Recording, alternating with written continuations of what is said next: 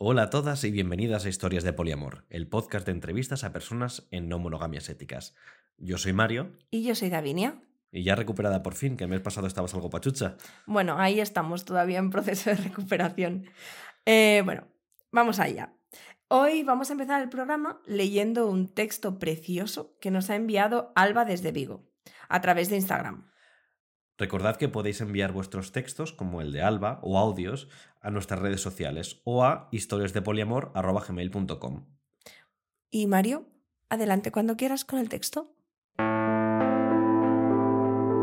Siempre me ha encantado relacionarme con gente. Conocer, disfrutar y conectar, bien fuera físico o psicológicamente. Y si ambas coincidían, mejor que mejor. Recuerdo que siempre he sentido que tenía miedo al compromiso miedo de meterme en una relación y perder esa parte que tanto me aportaba. Tanto ha sido así que las dos relaciones más largas e importantes que he tenido empezaron de la misma manera. Yo diciendo, yo es que no quiero nada serio. Estoy a gusto y me encanta estar contigo, pero no quiero nada más. Quiero seguir estando con otras personas. Tardé muchos años en entender que realmente no tenía miedo al compromiso que había otras formas de relacionarse y otras formas de sentir más amplias, simplemente me faltaba autoconocimiento e información. Si todo se redujese al miedo a comprometerse, no habría estado en una relación monógama de siete años, o en la que actualmente me encuentro, con quien llevo tres preciosos años que empezaron como una amistad con derechos, pasando por una relación abierta, y con quien finalmente descubrí el modelo relacional que más encajaba con ambos y en el que actualmente nos encontramos, el poliamor. Y mirando atrás ahora, pienso, ¿cómo iba a tener miedo al compromiso si siempre he sido una persona muy de llegar para quedarme, de querer trabajar y estar ahí para las personas que son importantes en mi vida? He aprendido mucho de las relaciones y de mí misma estos últimos años. He deconstruido en mi cabeza muchos patrones y formas de gestionar las relaciones que hacía de manera inconsciente Nadie te dice que puedes pararte a pensar en cómo quieres relacionarte o analizar qué quieres de cada relación. Cómo relacionarte es algo que se da por hecho cuando realmente cada uno tiene una manera de ver la vida y de sentir las relaciones. Al igual que no todo el mundo quiere tener hijos, no todo el mundo siente atracción sexual o no todo el mundo puede limitar su manera de querer. Y no por eso quieren menos a las personas con las que se relacionan me he sentido dolida y atacada por personas a las que quería cuando descubrí que para mí querer era mucho más amplio. Descubrí que el amor para mí no era limitado cuando entendí que quería dos personas a la vez. Y ahí empezaron a bombardearme comentarios como, si lo tratas así es que no lo quieres. Es que le estás haciendo daño porque él te ama y tú estás jugando. Cosas que realmente me hicieron pensar, ¿realmente lo estoy haciendo tan mal? ¿O tan mala persona soy? Pero yo me pregunto ahora, si lo trato así, ¿cómo? Presentándole de manera sincera que lo quiero, pero que también quiero a otra persona. Descubriéndole que mi manera de sentir es más amplia y que si se siente cómodo con ello y quiere acompañarme, me encantará que comparta mi camino. Él me ama y yo estoy jugando con él ¿Cuánto sabes acerca de su amor o el mío para encasillarlos de maneras tan diversas? ¿O simplemente como tú visualizas el querer de manera unilateral, mi amor no es válido? Quiero y cuido a todos los vínculos que he tenido y que tengo. Y puede que mucha gente no entienda mi manera de querer, pero amo con todo mi corazón, y así seguirá siendo. Me encontraré con gente que lo comparta y otra que no, pero siempre seré sincera abierta y comunicativa con lo que quiero, porque es la base de quien soy.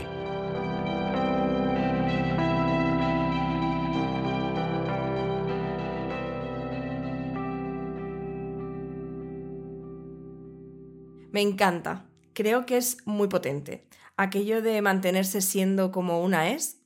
Así que, sobre todo, te queremos dar las gracias, Alba, por comunicarte con nosotras de forma sincera y abierta. Y con esto creo que podemos ponernos en marcha. ¿Empezamos? Empezamos. Historias de poliamor. No monogamias éticas en primera persona. En la entrevista de hoy hablamos mucho de la gestión del tiempo, que es un tema un poco complejo en ocasiones en las no monogamias.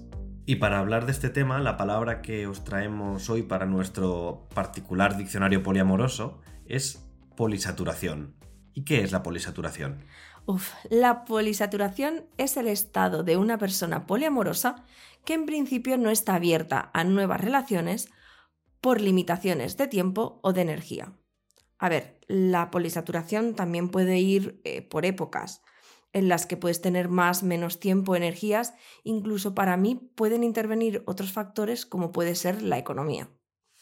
Claro, a mí esto me genera dudas porque pienso, vale, ¿qué pasa si hoy tengo un, trabajo a tiempo parcial, por ejemplo, y por tanto igual estoy más abierto a, conocer gente y establecer relaciones, pero mañana eh, encuentro un trabajo que me consume mucho más tiempo. Tendría entonces que reconfigurar un poco mi vida alrededor de esto. Eh, no vamos a traer la solución porque, porque tampoco la sabemos, pero para mí pone en evidencia una cosa que, es importante para mí sobre esta palabra, y es que polisaturación no deja de ser una palabra que suena un poco fea por cómo está formulada y que parece que tiene una connotación negativa, pero se puede entender un poco más en positivo, entendiéndolo como un ejercicio de responsabilidad. En primer lugar, hacia nosotras mismas, ¿no? Porque a veces es fácil coger y eh, olvidarse de una misma y sumergirse únicamente en las relaciones con el resto. Y en segundo lugar, por el tema de los cuidados hacia las relaciones que ya están preexistentes. Entonces hay que ser un poco consciente de dónde estamos o dónde estaremos, hasta dónde llegamos, un poco todo esto. Wow, pues con esta reflexión creo que podemos empezar ya con la entrevista. Deciros que en esta ocasión empezamos de una manera especial, ya que la música con la que introducimos esta entrevista está creada por el mismo entrevistado, Fran. Bueno, pues vamos a escucharla.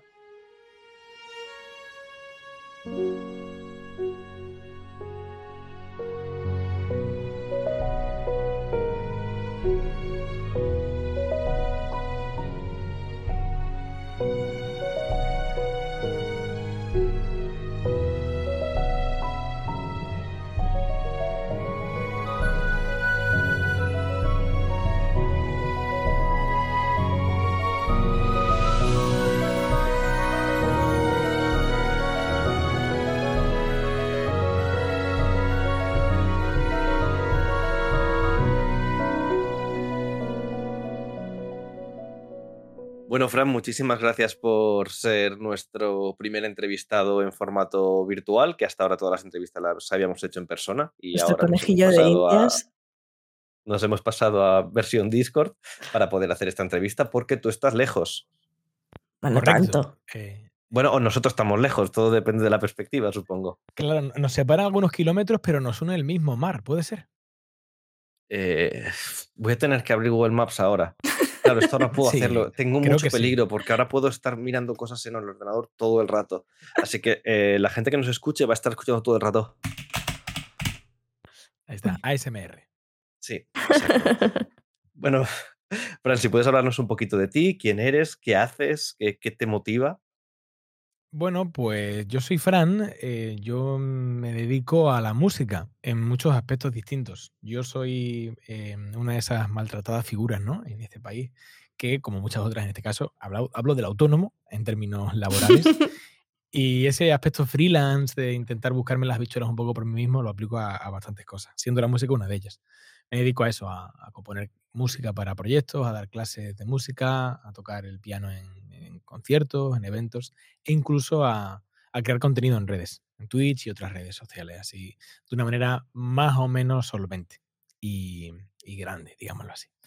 Em, y poco más, yo soy del sur de España, de Málaga, em, me baña el mar Mediterráneo, como decía antes, y tengo 29 años a día de hoy.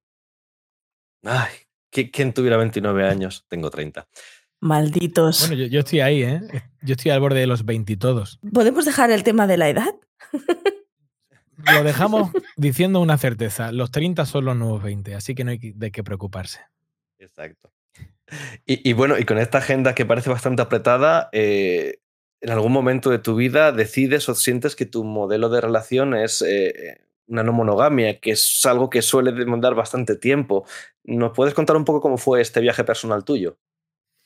Sí, em, digamos que yo creo que he sido siempre una persona que se ha movido mucho mm, fuera del, tiesto, digámoslo así, ¿no? Un poco a contracorriente.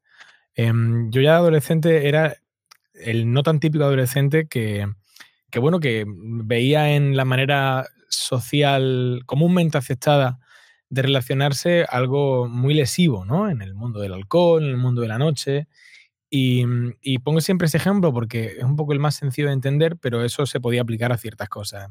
Mientras quizá otros compañeros y, incluso amigos estaban en la calle dándole patas a un balón, yo estaba pues tocando el piano en mi casa o, leyendo libros voraz y compulsivamente. Lo cual no es ni mejor ni peor, pero sí que me sitúo un poco en el margen en muchos aspectos, ¿no? Em, un margen desde el cual yo tenía mucho tiempo para pensar y plantearme el porqué de muchas cosas y para, sobre todo, plantearme el porqué de las cosas que yo hacía y de las cosas que yo incluso quería. Entonces, mm, más adelante, em, ya con 19, 20 años, empecé a pensar también de esa forma, digamos, crítica sobre la manera que tenía de relacionarme. Y, bueno, hubo un proceso progresivo de transformación. Yo, yo me considero muy romántico, igual que me lo consideraba hace 10 años. Mm, eh, pero digamos que mi romanticismo adolescente y, joven era un romanticismo eh, muy Disney, ¿no? Eh, muy permanente, muy monógamo, muy excluyente o exclusivo. Y luego en el tiempo, pues ante ese aspecto crítico que estaba empezando a tomar, empezó a convertirse más bien en, en algo más universal. Yo empezaba a preguntarme por qué no podía em, querer a toda la gente hacia la que sentía la necesidad de querer y de amar, eh, con todas las expresiones que eso tiene, con sus diversas diferencias, em, ¿por qué no podía hacerlo? Si no era por medio de, pues, del engaño, ¿no? de, la mentira o de, o de la ruptura. Y evidentemente pues, entendía que algo ahí funcionaba mal y que algo se podría quizá hacer diferente. Y como mm, yo ya, digamos que tenía algunos tiros pegados en, en el campo de batalla del ser distinto y del confrontar a la mayoría, pues, pues me animé a ello. Y fue, y fue sucediendo. Em, hablo de más o menos 2015. O sea, yo por aquel entonces tendría 22 años. Más o menos. 21, 22 años. Y, nada, fue a partir de ahí. Acabas de decir que sentías em, que algo estaba mal. O sea, que no eras tú que estaba mal, sino que había algo que estaba mal.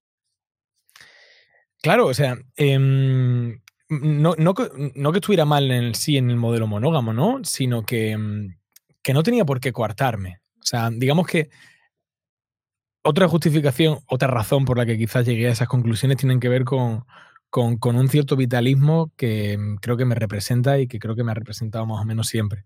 Eh, seguramente por la fortuna de tener una manera de enfocar las cosas generalmente positiva. yo, hubo, un momento en que simplemente me pregunté por qué tenía que mm, coartar las experiencias que estaba viviendo y que reprimir, em, o mejor dicho, em, digamos que resignarme a no vivir ciertas experiencias única y exclusivamente por un modelo concreto que me decía que era imposible que yo tuviera una relación de cercanía eh, emocional y física con más de una persona al mismo tiempo, ¿no? Y, ya no es que estuviera eso mal, sino que estaba mal en la medida en la que yo no lo quería, yo entendía que me frustraba. Eh, yo entendía, igual que entiendo, que, bueno, pues que nuestra vida es finita y que yo no me quiero arrepentir. Yo no quiero que llegue un día en que dije, pues yo habría hecho esto siempre evidentemente con el consentimiento y, de las personas implicadas, y no lo pude hacer por mis propios límites, ¿no? O por los límites que quizás eh, había socialmente aceptados a mi alrededor. Y también fue esa una de las razones por las que, bueno, un día tomé la determinación de que no tendría nunca más una relación de ese tipo como la había tenido hasta entonces, ¿no? Cerrada a nivel em, relacional. Es que a mí esta reflexión. Ay, perdón. No, no, que le hacía esta pregunta porque muchas personas eh, pensamos, o hemos pensado alguna vez, hay algo que está mal en mí, ¿no? Y me ha sorprendido mucho el pensé que había algo mal en el modelo. Es como todo al revés, o sea, completamente al revés, ¿no? Y, ha sido como, wow. vale. Sí, sí, es verdad que yo he escuchado algún que otro de, vuestros podcasts y es cierto que, que se suele dar la reflexión propia. No, yo creo que yo tengo la suerte de que no es que no, digamos, tampoco es que eso, o intento que eso no me convierta en, alguien narcisista que entiende que no se equivoca, ¿no? Eh, yo intento revisar y, entender que mis decisiones también pueden partir de errores propios. Pero sí que cuando considero que algo es justo, eh, me, cuesta mucho pensar que, en ese contexto el, que está mal soy yo, ¿no? Y creo que aquí me pasó igual. Em, yo no pensaba que estaba mal, simplemente, o que algo estaba mal en mí, simplemente pensaba que era lícito sentir eso y que, que quería hacer o quería construir una manera de que fuese moral eh, desarrollarlo, ¿no? Y que fuese moral tenerlo sin, evidentemente, dañar a nadie y sin que al hacer eso, pues, pues engañar a nadie, ¿no? En, cosa que, por desgracia, mucha gente acaba haciendo en, modelos monógamos. Em, entiendo que entonces no tenías referentes a tu alrededor o alguien que dijeras, esto es lo que quiero, sino que básicamente construiste tú el modelo y luego a lo mejor descubriste que se parecía a algo que ya existía de una forma u otra, ¿no? Correcto. De hecho, en, la, en mi primer vínculo, la, primera persona con la que empezó una relación poliamorosa, que de hecho sigue siendo un vínculo mío a día de hoy, em, nuestra sensación era de mucha soledad. Em, era 2015 y yo sé que puede no parecer tan lejano, pero había mucho menos movimiento, digamos, en, redes sociales, en, gente conocida eh, o en, gente incluso con altavoces públicos al respecto de este tipo de, relaciones. Y, bueno, yo simplemente empecé a buscar, ¿no? Empecé a darme cuenta de que había algo llamado poliamor que englobaba eso, esa manera de pensar y que intentaba englobar de manera honesta y moral esa no limitación que yo quería tener, ¿no? Esa mm, libertad mm, y esa manera de hacer las cosas. Y me encontré por primera vez yo en mi caso con ética promiscua y descubrí que había, que en fin, se llevaba décadas no viviendo eso, aunque de manera pues oculta o de manera todavía mm, muy, digamos, indie, ¿no? Dentro de, poniendo un símil de la industria musical, ¿no? Em, resumidamente, em, digamos que mm, sí, mis primeros contactos con el poliamor como un movimiento estructurado fueron eh, por medio de, búsquedas en Internet, eh, en las que acabé topando con ética promiscua y con quizá en aquel momento alguien tipo Noemí Casquet que hablaba de John Redes. Pero bueno, la sensación era de, de, una mayor soledad, digamos que a día de hoy. A día de hoy yo conozco a mucha más gente, me da la sensación de que hay mucha más gente abrazando ese modelo y, y em, aprendiendo a, funcionar dentro de modelos, ese modelo o modelos similares. Y bueno, vosotras pues sois un ejemplo de ello, ¿no? Qué bonito. Pero, pero intentamos, yo creo que somos un poquito eh, un concepto que me ha gustado mucho, que es el poliamor indie. Es el, el poliamor menos mainstream hecho desde, desde abajo, desde la gente que lo, que lo vive. Sí, yo creo que al, poliamor, igual que a casi todo en la vida, se puede llegar por varios caminos, ¿no? No creo que ninguno sea más valioso que otro yo creo que puedes llegar por medio de tu propia reflexión y de entender que, quieres algo distinto a lo que tienes y quieres funcionar de una manera distinta y tú llegas a las conclusiones de qué son, qué es esa, qué es esa cosa o cuál es esa manera y le pones nombre. Luego hay gente que llega por el descubrimiento, ¿no? Descubro algo que no conozco, me interesa, me atrae y, llego a ello. en esa gente hay personas a las que le puede funcionar o no, o que le puede costar más o menos, digamos que ponerlo a la práctica, pero tampoco creo que ninguna de las dos opciones sean, sean mejores o peores, sino son maneras de, llegar. Yo llegué por la reflexión propia, digamos, llegué por la, porque se me presentó la necesidad y, no sabía ponerle nombre.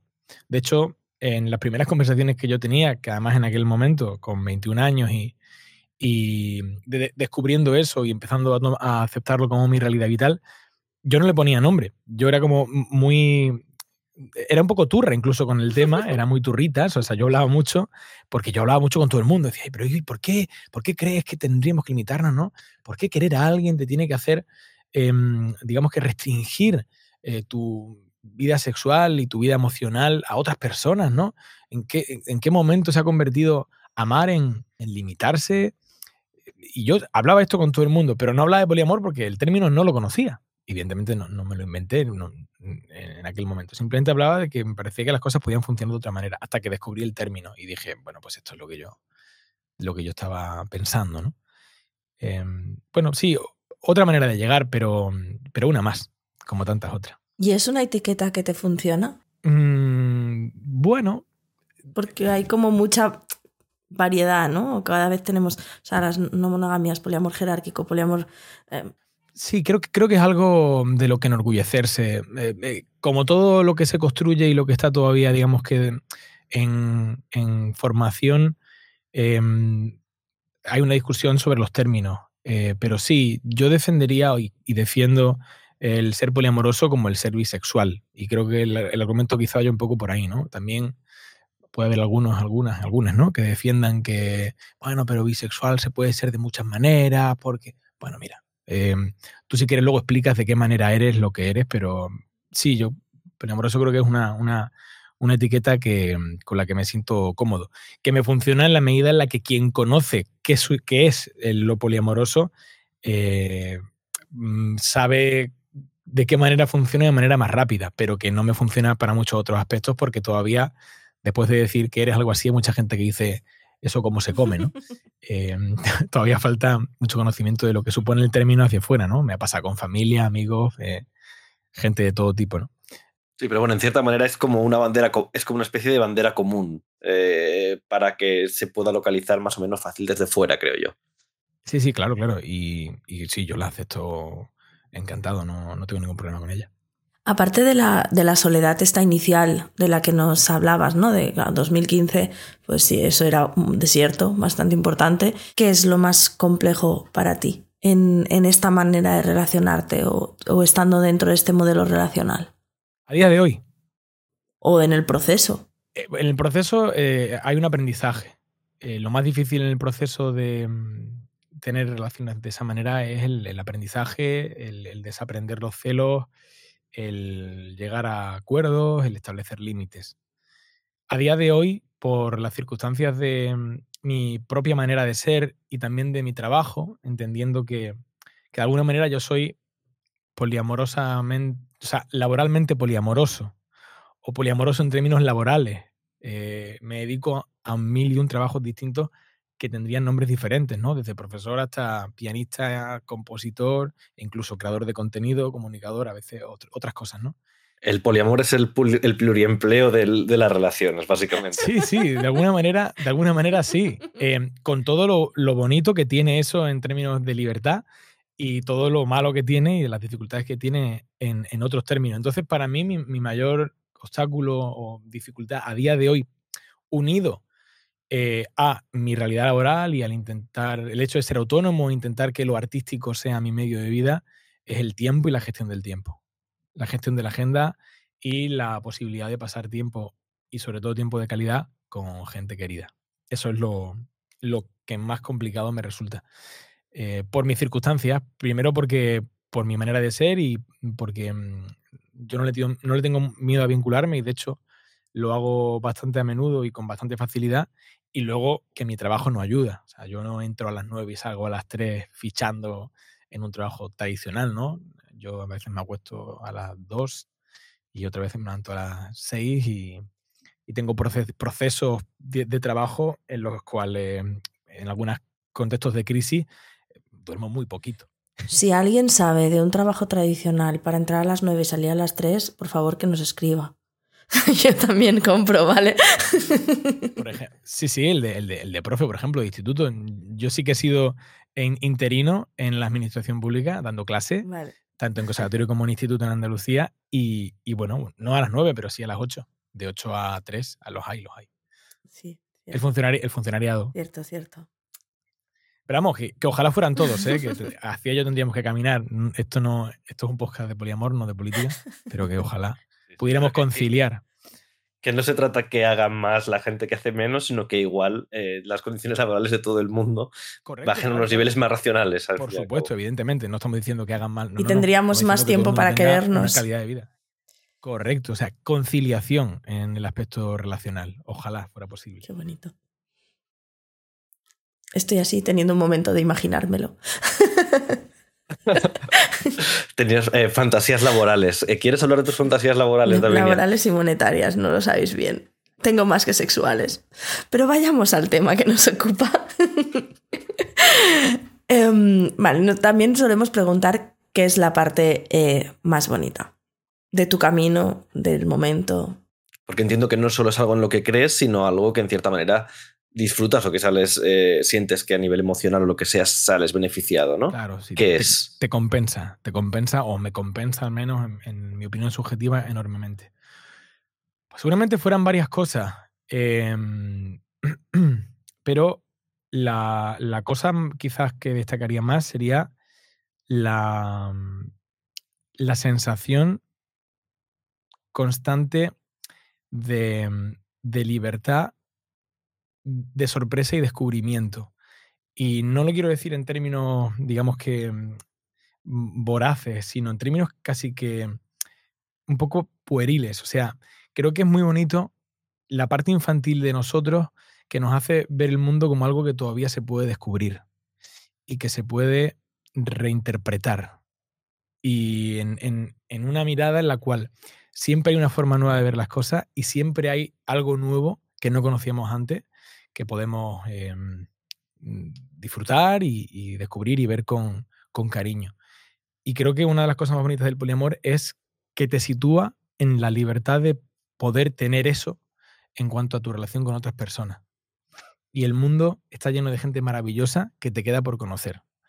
Em, hay mucha más de la que podrás conocer nunca, porque incluso como poliamoroso no tienes tiempo para conocerla toda.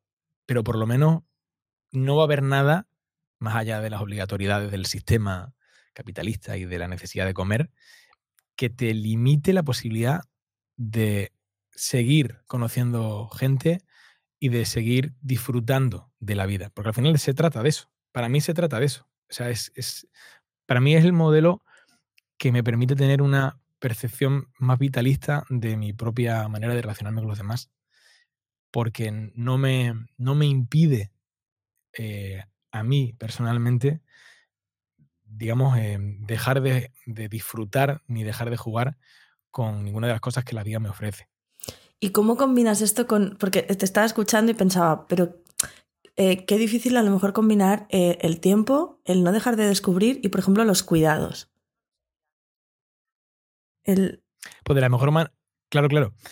Pues de la mejor manera que se sabe, evidentemente. Em, no, por eso decía anteriormente lo de, lo de intentar no darle un enfoque que fuera voraz, ¿no? Em, intentar que la gente con la que uno se vincula reciba lo que quiere. Y en ese proceso de descubrimiento y de em, consenso y de negociación, en un momento dado, incluso también poder descubrir que, que una relación no es posible porque, porque la persona con la que estás o te estás vinculando quiere más de lo que le puedes ofrecer o lo que tú le quieres ofrecer. Y me parece muy honesto que también se plantea así, aunque pueda resultar doloroso en según qué contextos. Bueno, darse cuenta de que tienen sistemas incompatibles, quizá. Claro, claro, sí, sí, evidentemente. O sea, una incompatibilidad que no tiene por qué ser de, digamos, eh, mm, sensaciones o de objetivos en términos de gustos, de cosas que compartir, sino de agendas, ¿no? De tiempo de cuánto tiempo puedes dedicarle a alguien o quieres dedicarle a alguien y, cuánto tiempo esa persona siente que necesita. O incluso comunicativas, ¿no? Es decir, en mi caso, por ejemplo, si una persona a la que le gusta que haya una comunicación diaria con, con las personas como de mi círculo más, más, más cercano. Totalmente. Pero para mí incluso eso es tiempo, ¿no? La comunicación es tiempo. Yo me paso horas, a veces no puedo. Y de hecho, uno, una, muy en broma, la gente que me conoce sabe que si quiere contactar conmigo de una manera directa, lo que puede hacer es llamarme por teléfono porque, porque comunicarte es invertir mucho tiempo. Sobre todo comunicarte tal y como estamos acostumbrados, ¿no? Siempre, especialmente las relaciones a distancia, las que no puedes ver todos los días, eh, que es por medio de una pantalla, ¿no? Que si WhatsApp, que si Telegram, que si los privados de no sé qué red social. Eh, hay mucho tiempo detrás de esa comunicación. Entonces sí, también a veces incluso eso no poder escribirle a alguien todos los días puede ser un motivo también para entender que no eres compatible con alguien. Pues yo, yo voy a cambiar de tema radicalmente, estamos muy intensos, pero hay algo, un melón que no se ha abierto desde que, desde que hemos empezado este podcast, no digo el de hoy, sino todos los que hemos hecho, y es que tú juegas a juegos de mesa y que alguien por favor me explique la correlación que hay entre juegos de mesa y poliamor, porque son dos círculos en un diagrama de Venn que están eh, tocándose mucho. De hecho, tú y yo nos conocimos en persona una vez y fue jugando un juego de mesa. A ver si eres capaz de arrojar luz sobre esta incógnita. ¿Por qué hay esta correlación? Juegos de mesa barra rol. O sea, está ahí como. También, también. Es que me gusta mucho, ¿eh? Me gusta mucho el planteamiento, ¿eh? Porque, mm, porque a mí me, me, gustan muchísimo los juegos de mesa, tengo más de los que seguramente debiera y tengo muy poco tiempo para jugarlo. Volvemos al tema del tiempo. Pero bueno, son un poco mi, son un poco mi herencia o mm, a lo que me dedicaré cuando me jubile. Eh, hay gente que se pone ahí en su mesa camilla, bueno, es una figura muy típica de Andalucía, ¿no? Se sienta a ver la tele, yo me pondré a jugar juegos de mesa como un loco. Esas residencias con los juegos de mesa en una estantería kayaks. quiero que llegue ya, ¿eh? estoy buscándola ya. Em, pues fíjate, los juegos de mesa para mí fueron un descubrimiento que se produjo antes del, poliamor, de hecho se produjo bastante antes, unos cinco años antes o, o, así. Los juegos de mesa modernos, ¿no? Hablo de, de, los juegos de mesa actuales, no del Monopoly o del Parchís o de esas cosas. Em, y, y, para mí fueron una manera de, mm, digamos que, mm, digerir y sublimar lo que para entonces era algo que me gustaba mucho, que era la experiencia lúdica de los videojuegos incluso, ¿no? A mí me gusta mucho que se me presenten retos y resolverlos y, ser competitivo. Y de los videojuegos yo pasé a los juegos de mesa. Pero creo que em, para mí al menos se convirtieron en una manera como un poco más eh, sana, diríamos, de, de jugar, porque sobre todo era una manera compartida o una manera más sencilla de compartir. Y si creo que hay un punto en común entre poliamor y juegos de mesa, para mí tiene que ver con que a juegos de mesa generalmente, generalmente, no juega uno solo. E incluso a juegos de mesa generalmente no juegan dos solos, que también hay grandes juegos de dos y, y el ajedrez es el primero de ellos, ¿no?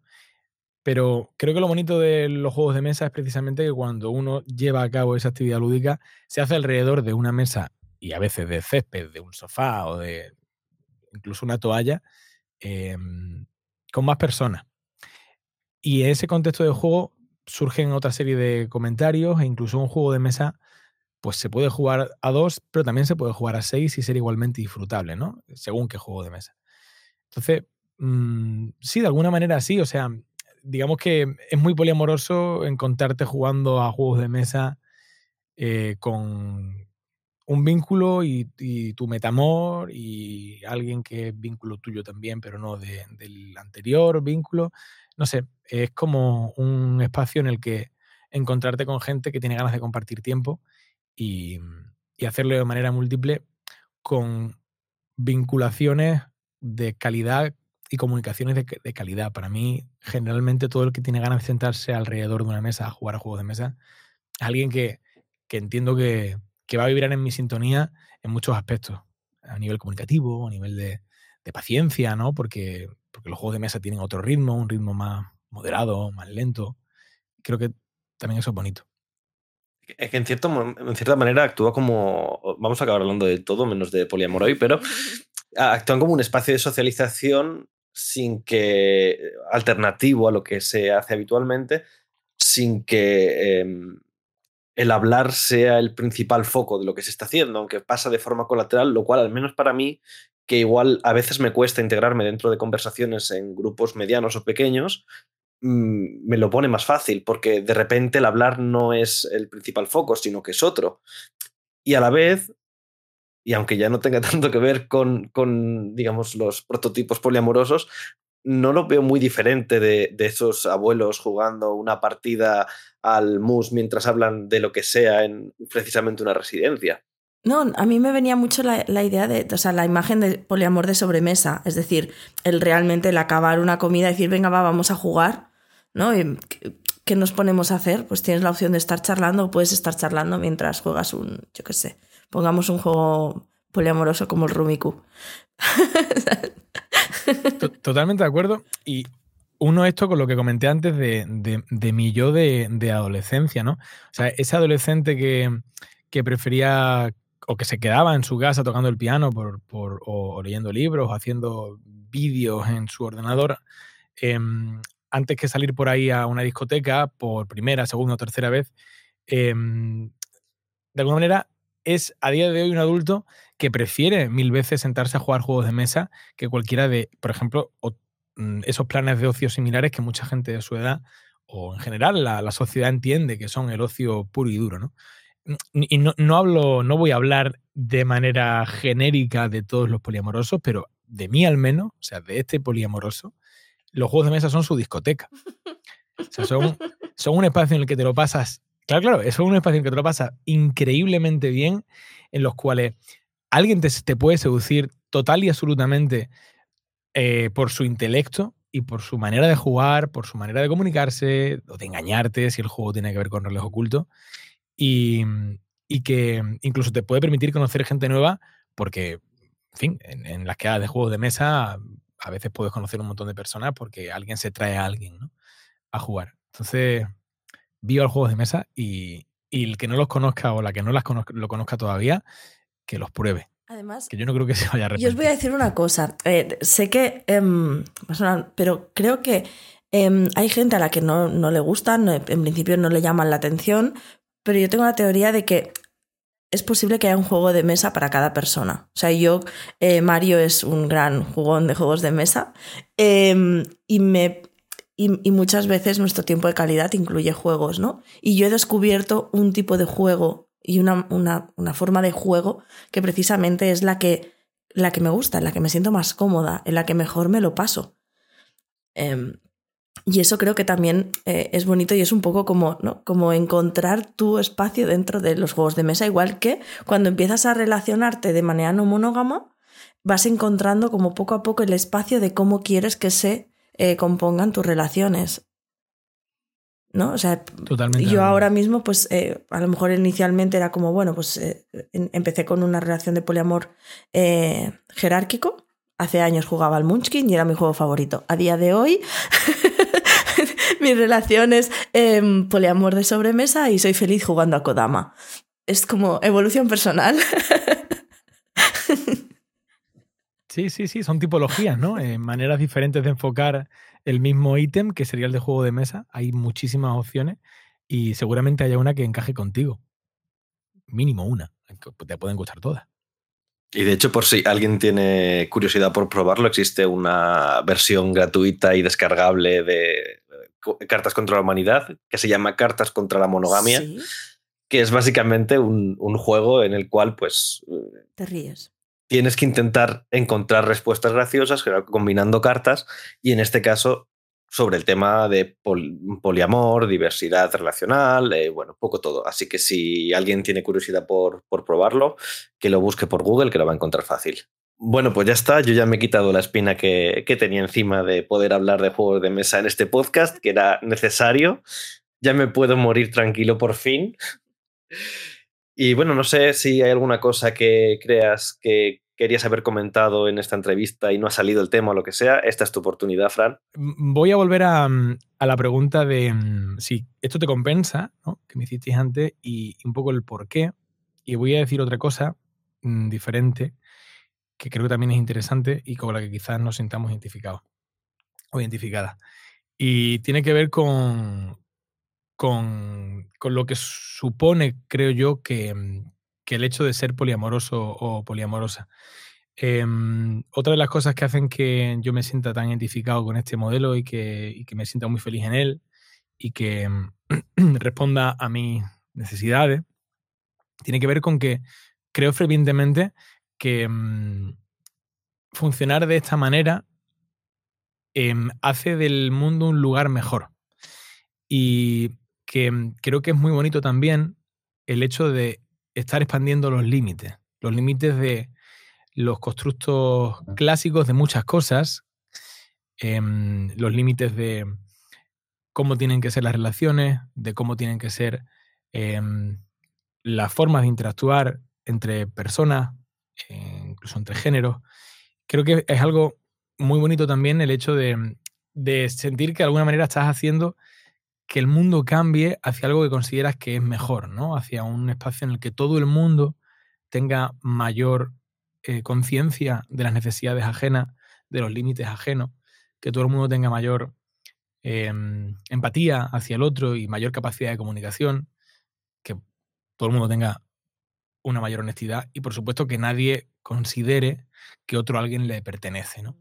Por eso también ser poliamoroso de alguna manera es un poco mm, entender que, estás en, en, un espectro del camino que amplía las posibilidades y que, y que abre vías. Porque es verdad que, que aunque estemos faltos de referentes, aunque no tengamos la misma cantidad de novelas que nos representen, de películas, de famosos, de historias de amor, eh, aunque todo nuestro contexto familiar y, y cultural sea el de dos personas, ¿no? Eh, generalmente hombre y mujer, evidentemente, que se dan la mano y, nunca se sueltan y que además, eh, si lo hacen, implica que no se quieren. Em, aunque esa falta de referentes sea algo que a veces da miedo y que, y que te hace estar un poco solo, también es bonito que tú crees esos referentes, ¿no? Y entrar en una selva en la cual tú no vas por un camino asfaltado con farolas y em, en McDonald's al lado de la acera, ¿no? Sino que entras en una selva con un machete en el cual si acaso unos pocos locos como tú y unas pocas locas como tú se han metido y estás tú ahí medio construyendo un nuevo camino que generalmente además es muy propio, ¿no? Y creo que también eso es muy bonito porque, porque aunque evidentemente pueda dar miedo y pueda ser como em, eh, algo que implique riesgos y que entrañe eh, peligros, no deja de ser una aventura, ¿no? La aventura del poliamor. Merece la pena. Y bueno, eh, o sea, igual no hay muchas cosas o muchas historias que leer sobre poliamor, pero poco a poco creo que entre todas las estamos escribiendo. Pues yo creo que eso es todo por, por esta entrevista. Muchísimas gracias, gracias, otra vez por hacer de conejillo de indias y por contarnos todo esto. Eh, no hemos hecho nunca esto, pero si quieres despedirte tocando el piano ya que lo tienes ahí montado y cerramos con eso, eh, por nosotros encantado. Vale, pues nada, qué bonito. Pues gracias a, vosotras por, hacer este trabajo de mm, un poco de, divulgación, ¿no? Incluso de, mostrarnos y, de, hacer que esa voz se escuche un poquito más alto. Y para lo que queráis, aquí, aquí estoy, para lo que necesitéis. Pues nada, yo soy músico, de, hecho tengo aquí un piano. Eh, pues puedo, sí, puedo cerrar con, alguna cosita. Mm, vamos a tocar una canción de, Disney. Vamos a intentar resignificar lo que supone para nosotros, eh, al menos para mí, ¿no? Esa, esa factoría de ficción que tanto conectó con nosotros la infancia, pero que, bueno, ¿no? Que, que, evidentemente tiene una serie de valores ahí, unas connotaciones que pueden no ser las mismas que las que tenemos a día de hoy nosotros desde el poliamor. Pero vamos a resignificarlo. Pues una canción de La Sirenita, la de salir del mar, mm. entendiendo esa necesidad de descubrir algo nuevo, de sentir que algo que te identifica, que está afuera y que tienes que buscarlo. Algo que creo que quizá sea mm, similar a lo que hemos sentido muchos y muchas cuando descubrimos que mm, queríamos tener otra manera de relacionarnos. Espero que sin perder la voz. Adelante.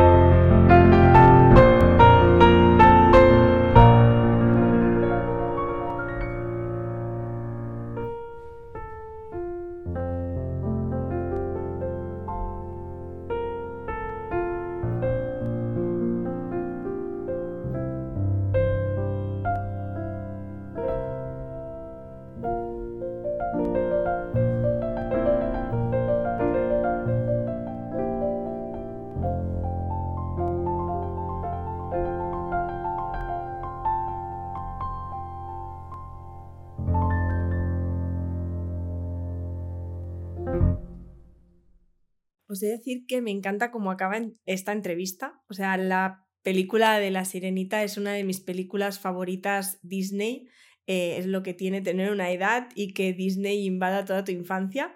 Em, pero luego de adulta, una de las posibles interpretaciones de la historia real del libro original, em, en la que se interpreta que un hombre gay se enamora de otro hombre que no tiene su misma orientación sexual, eh, creo que hizo que me gustara todavía más eh, así la historia en general.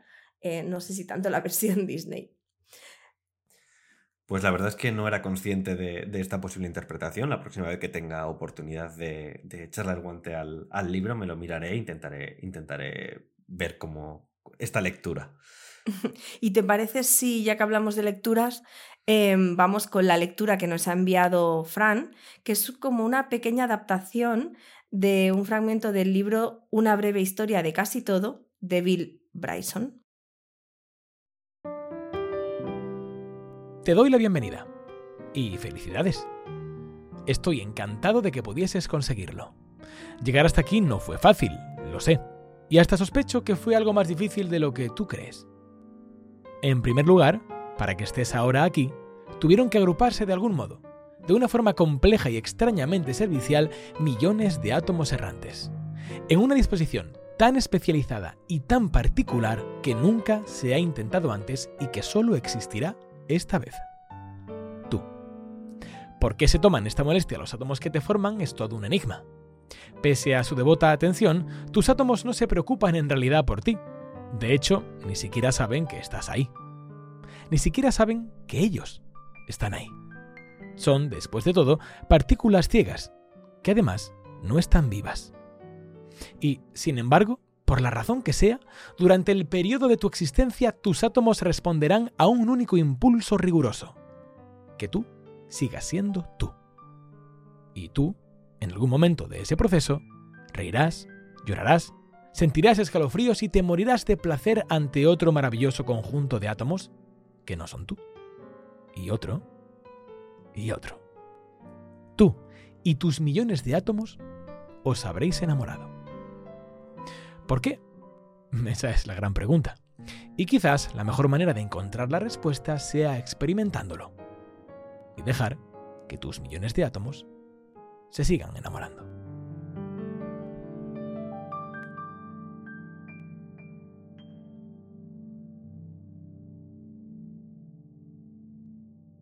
Os he de confesar que he escuchado esta lectura de Fran en más de una ocasión, primero porque adoro el libro y segundo porque mis átomos han quedado totalmente enamorados de esta versión. Y para acabar, como hoy hemos hablado de gestión de tiempo, hemos decidido terminar con una canción que descubrimos hace unas semanas y que satiriza precisamente este tema, pero lo hace de una forma que está como a medio camino entre deprimente y divertida. Que deprimente y divertido podría ser un poco mi descripción de Tinder. Precioso. Se trata de la canción Polyamory Blues eh, de Rachel Lark, a quien le agradecemos un montón que nos haya dejado usar esta canción y a quien, por cierto, podéis apoyar en su Patreon. Vamos a escucharlo.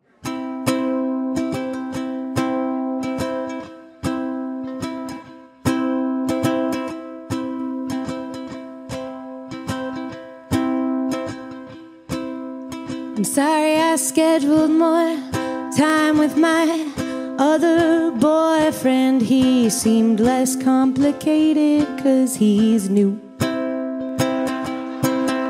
But then I got to know him and he's complicated too. Now I wanna spend more time with you. With you.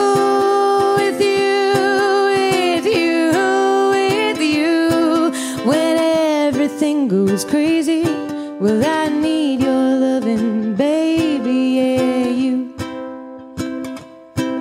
Yeah, you. But I noticed you scheduled more time with your other girlfriend, which seemed less complicated because she's free. But now you're all booked up Struggling to see when exactly you'll find time for me. For me.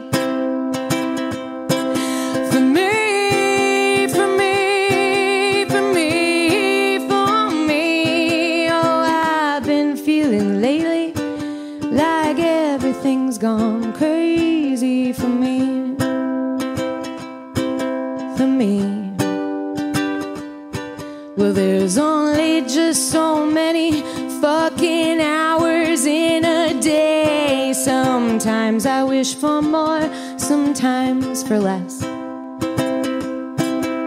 And others have ideas as well about whether I am juggling well. But most of the time it just feels like a mess. A mess, a mess. Oh, bless this mess, I.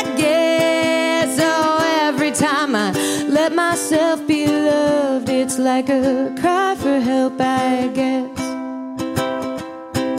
I guess. Well, it's tragic I didn't plan out my life in accordance with what other people need to feel secure.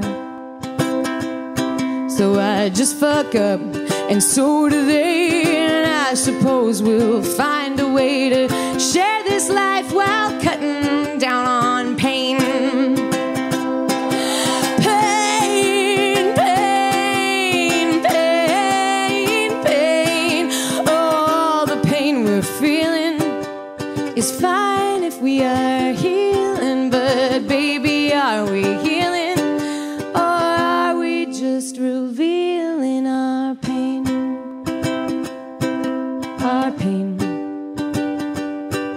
Sometimes I get to thinking I should give up loving humans. It seems less complicated when they're gone. And if I ever got lonely, I'd just make a date with parts of me who used to treat me quite badly, but who I've come to like lately. That's me me that's me. out here dealing while the world keeps throwing